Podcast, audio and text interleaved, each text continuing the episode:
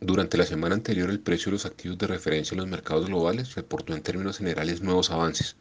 extendiendo el mayor apetito por riesgo observado desde la publicación del reporte de inflación correspondiente a octubre de este año. Aunque se observó una intensificación de las tensiones geopolíticas en el mundo entero y varios miembros con voto de la Reserva Federal reiteraron la necesidad de continuar con el proceso de normalización, las cotizaciones de los referentes globales extendieron los avances de semanas previas. En relación con el contexto geopolítico, la vicepresidenta de Estados Unidos manifestó que esta nación mantiene su compromiso inquebrantable de defensa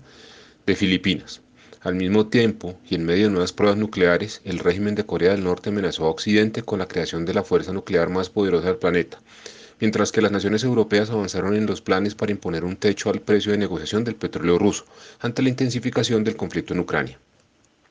En relación con la política monetaria en Estados Unidos, la presidenta de la Reserva Federal de Kansas, Esther George, indicó que lo más probable es que la Reserva Federal deba elevar la tasa de interés a un nivel más alto y mantenerlas allí durante más tiempo para moderar con éxito la demanda de los consumidores y reducir la alta inflación.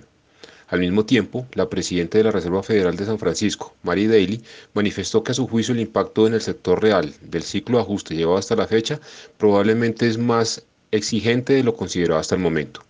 En este contexto, el mercado se concentró en los fragmentos consignados en las minutas de la última reunión de política monetaria que indican que la Fed moderaría el ritmo de,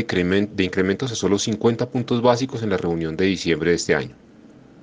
En este contexto, los índices de renta variable de referencia global reportaron en promedio un avance semanal cercano a 1.3%,